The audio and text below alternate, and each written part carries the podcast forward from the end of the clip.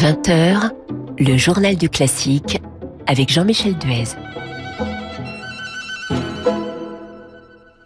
Bienvenue dans le journal du classique dont les invités seront Ludmila Berlinskaya et Arthur Ancel pour leur nouveau disque consacré à Gershwin et à un compositeur beaucoup moins connu, Alexander Tvatsman, qui est présenté comme le Gershwin russe. Ils nous en diront plus dans un instant. Mais tout d'abord, la levée des restrictions liées au Covid se poursuit et ce mercredi 16 février a marqué une nouvelle étape avec notamment la possibilité de consommer debout dans les salles de concert. La prochaine étape est fixée au 28 février avec la fin de l'obligation de porter un masque dans les lieux soumis au pass sanitaire. Cette étude initiée par le Royal Philharmonic Orchestra de Londres qui montre que 6 millions de Britanniques ont envie, dans les prochains mois, d'en savoir plus sur la musique classique. Ce sont des personnes qui reconnaissent ne pas savoir grand-chose en la matière, mais qui ont justement envie de découvrir la musique classique. Autre enseignement de cette étude, un peu plus de 20% des personnes qui veulent se familiariser avec la musique classique ont moins de 35 ans. Et pour cette découverte, les compositeurs les plus cités sont Beethoven, Schumann et Mozart.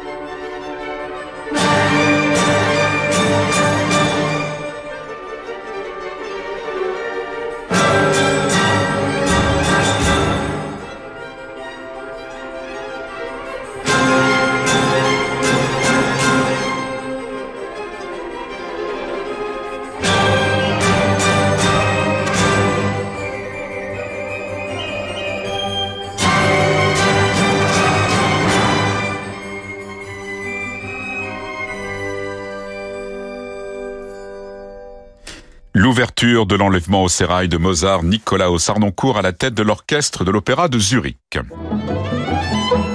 Le journal du classique avec Jean-Michel Duez. Invité du journal du classique, invité au pluriel d'ailleurs ce soir puisque nous recevons Ludmila Berniskaya et Arthur Ancel. Bonsoir à vous deux. Bonsoir Jean-Michel. Bonsoir. Alors vous avez une actualité particulièrement riche, un nouveau disque, le septième déjà de votre duo. Il est consacré à Gershwin et un compositeur russe beaucoup moins connu, pianiste de jazz, Alexander Tfassman, et qui est présenté justement comme le Gershwin français. Ce sont des arrangements pour deux pianos de différentes pièces de ces deux compositeurs. Et par ailleurs, le 10 mars prochain, à la salle Gaveau, à Paris, vous fêterez le dixième anniversaire de votre duo. Alors pour être précis, c'est un duo qui a vu le jour en 2011. Mais bon, on va parler de dixième anniversaire. Alors une première question, qui a fait connaître Tfassman euh, à l'autre? On imagine que c'est certainement vous, Ludmila Verniskaya, non? Euh, Oui, euh, en fait, euh, il est très connu en Russie. Et euh, la public russe, elle connaît ses mélodies, elle connaît ça depuis depuis les années 30 et elle aime beaucoup. Par contre, ailleurs, non, il est pas très connu. Et une fois, on a écouté avec Arthur euh, euh, une émission, enfin un enregistrement de Verbier avec Mikhail Pletnyov qui jouait justement la suite de jazz de Zwassman. Et on est tombé amoureux et décidé qu'il faut absolument qu'on joue ça. C'est comme ça qu'on a commencé et après, c'était impossible de s'arrêter parce que... je vais apporter une petite nuance, c'est surtout Ludmilla qui disait oh, je veux absolument jouer ça, je veux jouer ça, je veux jouer ça. Je dis bon, ok, ok. Et, euh, et quelle a été votre réaction justement quand vous avez découvert, parce qu'on peut parler de, de découverte ah bah, complètement. Et, ouais. et en plus, euh, c'est à la fois euh, immédiatement reconnaissable parce qu'il y a vraiment un style et euh, c'est tout, c'est tout nouveau. C'est bien pour ça que ces, ces, pièces de la suite de jazz, notamment euh, le, le, les fameux flocons de neige, ont un, un, un, succès fou auprès du public à chaque fois qu'on a joué ça parce que parce qu'il y a un côté tellement euphorisant dans cette musique qu'on ne peut pas ne, ne, ne pas ne pas l'aimer. Alors c'est ça, vous avez déjà distillé un petit peu euh, Fassman dans vos dans des bises de vos concerts. On se souvient notamment d'un concert que que Radio Classique avait capté, que vous aviez donné euh, en novembre dernier aux Invalides, et vous aviez justement joué euh, Flocon de neige. C'est vrai qu'il y avait eu un, un, très très beau succès en bis. Et chaque fois, les, la public qui vient nous voir après le concert, qui nous pose tout de suite la question, c'était quoi votre bis? On attend des, des, compliments sur Rachmaninoff, sur Schubert. Etc. Non, non. C'est quoi le bis? C'est quoi le nom du bis? Bon, vous voilà. avez eu 100 fois raison lors de, de lui consacrer un, un disque, Ad Fassman. Euh, Ludmila Berlinskaya, effectivement, c'est un compositeur, vous, que vous disiez qu'il était très connu en, en Russie, et c'est justement un compositeur que vous connaissez depuis votre enfance, en fait. Vous. Bien sûr, oui, oui, oui, j'ai écouté ces mélodies depuis mon enfance. Fassman, il était brillantissime pianiste. Il est quand même euh, était au conservatoire de Moscou. Il était un élève de Blumenfeld et beaucoup de monde qui adorait lui comme pianiste, notamment Nigaus, Shostakovich euh, et beaucoup d'autres. Et euh, même euh, quelques personnalités, grandes personnalités russes, par exemple comme une danseuse Maya Plisetskaya et Rodion Chidin, qui partageaient à l'époque la même appartement. Ça s'appelle euh, appartement communal euh, donc à Moscou.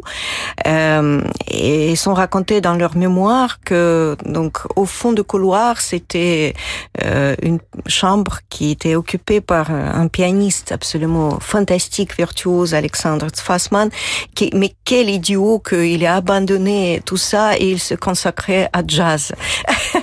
Et, et c'est vrai que c'était les pionniers euh, de l'époque soviétique de jazz. C'est lui qui commençait tout ça et comment était justement euh, perçu et joué le jazz dans cette période euh, soviétique? Ça, c'est intéressant. Bah, il faut dire qu'avant les années 30, euh, ça s'appelait quand même jazz. Ouais. Et puis, euh, ça existait. Et Fassman, il les connaissait très bien. C'est pour ça ce qui est drôle, qu'il connaissait très bien les œuvres de Gershwin et les autres américains. Euh, après, au plein milieu des années 30, euh, la période la plus difficile pour euh, la Russie de l'époque soviétique, euh, c'était interdit d'appeler ça jazz et donc ça s'appelait orchestre d'estrade, de la musique, musique d'estrade. D'estrade. Ouais. En fait, c'était la même musique. Ça. Mais ça s'appelait plus le, le, jazz. On n'avait plus le droit de, de oui, parler de jazz. Ça. Ouais, ouais. Mais il faut pas oublier que après la guerre, tout de suite après la guerre, en 1945, dans le grand salle de conservatoire de Moscou, Alexandre Sfassman, qui jouait avec orchestre euh, dirigé par euh, Nikolai Golovanov, à l'époque très connu mm. comme chef. Euh, il est joué pour la première fois à URSS Rhapsody en bleu de Gershwin. Euh, et c'était possible parce que c'était déjà la fin de la guerre et donc c'était un petit peu plus ouvert. Et évidemment, la Russie et les États-Unis étaient un tout On fait ami-ami, oui. C'est pile le moment où euh, ouais. on a écrit pour Benny Goodman, lui a envoyé ses mm. partitions, Benny Goodman a adoré, etc. Et puis boum, six mois après, euh, rideau de fer. Euh. C'était fini. C'est pour ça que Gershwin, il est jamais même entendu parler de Zwassmann. C'est ça ce qui est incroyable. Mais ça ne passait pas de l'autre côté, effectivement. Non, voilà. Alors ben nous, on a la chance de pouvoir l'écouter, de l'entendre jouer par euh, par vous deux. On va écouter justement euh, Flocon de neige, qui est extrait de la suite de jazz.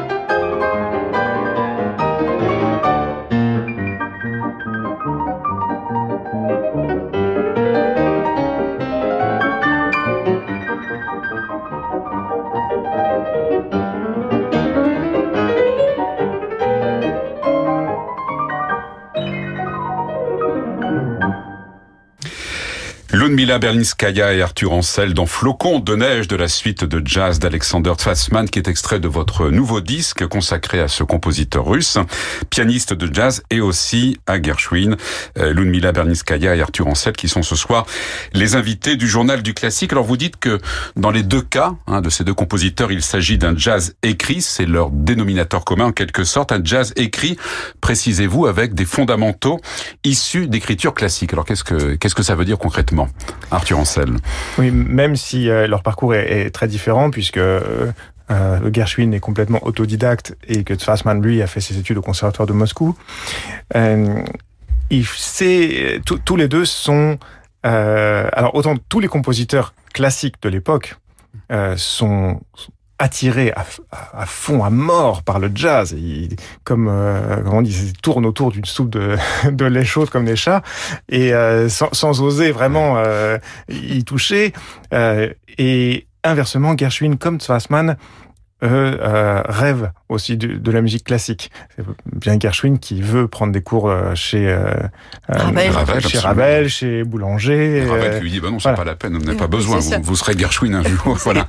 Et, ouais. d'ailleurs, justement, sur, dans ce disque, il y a une œuvre quand même euh, très, très étrange. Enfin, il y a deux œuvres très étranges et que, que j'aime bien mettre en parallèle. C'est les, les, variations sur I Got Rhythm ouais. de Gershwin, qui est une œuvre euh, très très écrite. Enfin, c'est c'est jazz évidemment, tin, tin, tin, mais avec une orchestration très complexe, avec une vraie volonté de, de, faire rentrer ça dans le euh, genre du concerto classique. Euh, et euh, cette fantaisie de Zwassmann sur euh, The Man I Love, où on a à la fois euh, un swing euh, digne de Oscar Peterson ou Art Tatum, et juste après une valse lyrique dans la même œuvre qui qu'on croirait euh, sorti du 19e siècle. Carrément signature de Zwassmann d'ailleurs, euh, tous ces, ces, pages lyriques. Alors comment ça se traduit dans l'interprétation? Parce que vous dites aussi ce disque, c'est un lien entre le jazz et le, et le classique, et vous n'êtes pas, vous, des, des, pianistes de jazz. Alors comment ça, vous arrivez à, à concilier les, les, les, deux? Euh, bah, Comme on a commencé d'abord, à vrai dire, par, par mmh. euh, et l'écriture de Zwassmann est vraiment très virtuose et très classique dans quelque sens.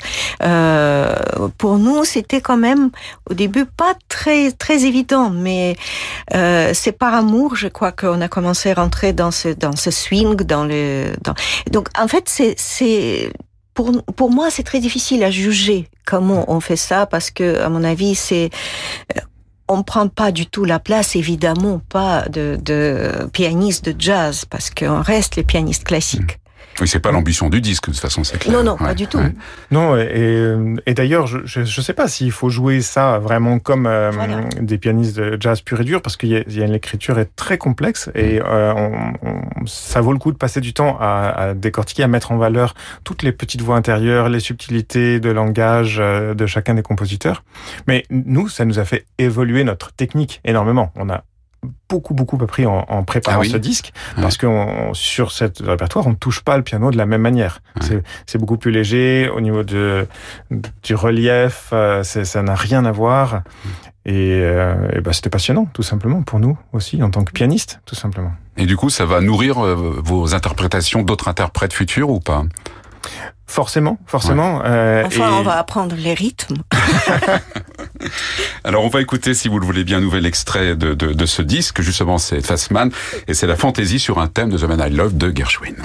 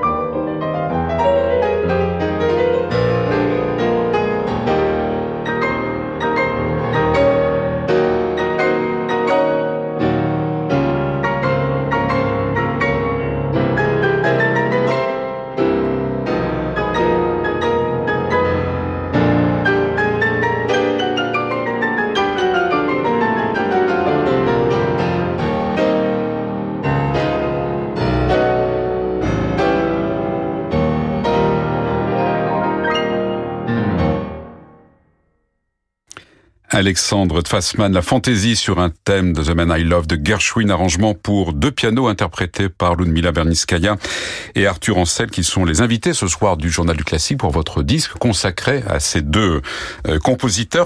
Alors dans les remerciements du, sur le livret du disque, il y a cette petite phrase qui moi je trouve ne manque pas d'humour. La construction d'un tel programme n'a pas été une tâche facile. C'est vrai ça?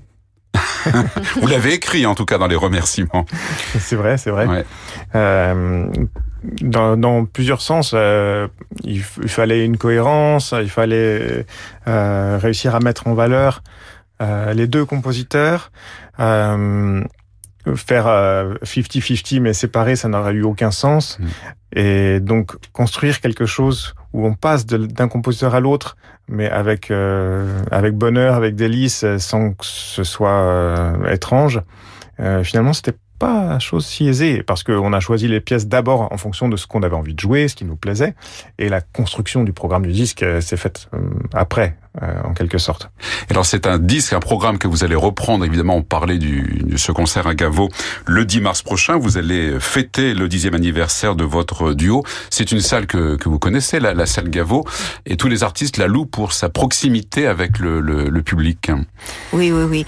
Euh, bah, moi, je connais salle Gaveau depuis depuis très très longtemps. Euh, euh, j'ai joué dans les formations très différents, inclus euh, Mstislav Rostropovich et enfin c'est les souvenirs très longue date. Mais nous deux, oui, c'est pas la première fois qu'on joue à Caveau et on aime beaucoup cette salle et on est très très heureux que j'espère que la public il va venir dans cette période quand même pas encore très facile. Ah, c'est une salle mythique. Ça, c'est vrai, oui. oui, oui. Ah, moi, j'adore de voir euh, les photos de Saint-Saëns au piano euh, dans cette salle. D'ailleurs, il a joué à deux pianos là-bas. Et ça, c'est important, effectivement, l'historique d'une salle, savoir que tel compositeur, tel chef d'orchestre, tel pianiste, tel instrumentiste a joué dans, dans une salle. Ça, ça nourrit votre, euh, votre interprétation. Bah, vous savez, je peux je peux dire que c'est comme toutes les salles historiques, euh, ça nourrit évidemment. C'est comme dans l'église, donc c'est quelque chose qui qui descend sur nous au pas. Euh, ça dépend évidemment de lieu, mais cette salle-là, elle est bien bien rappelée pour nous de, de des ondes, des vibrations, et ça aide. Évidemment, ça aide. Alors on donne rendez-vous donc le, le, 10 mars prochain à la salle Gaveau pour fêter le dixième anniversaire de votre votre duo. Et puis donc ce nouveau disque qui vient de sortir consacré à Gershwin et au Gershwin russe justement de Fassman. Et c'est avec Gershwin que nous allons euh, nous quitter, Ludmila Berniskaya et Arthur Ancel, Porgy and Bess et la célèbre chanson de Sporting Live dans cet arrangement pour deux pianos. Merci à vous deux. Merci beaucoup. Merci beaucoup.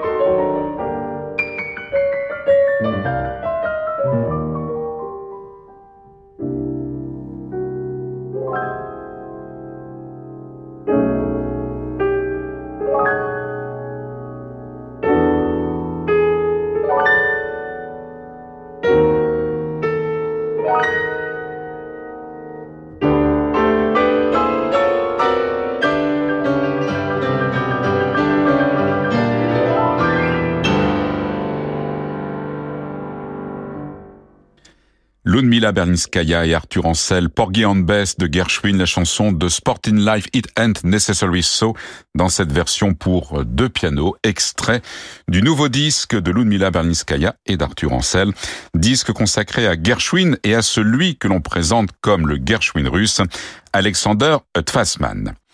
Merci à Bertrand Dorigny pour la réalisation. L'invité du Journal du Classique demain soir sera Patrick Barbier pour son livre Marie-Antoinette et la musique.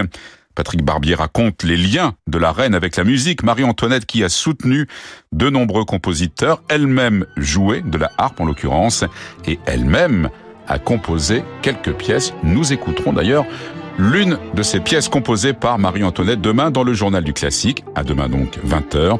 Dans l'immédiat, bien sûr, vous retrouvez les variations de Francis Drezel. Bonne soirée avec Radio Classique.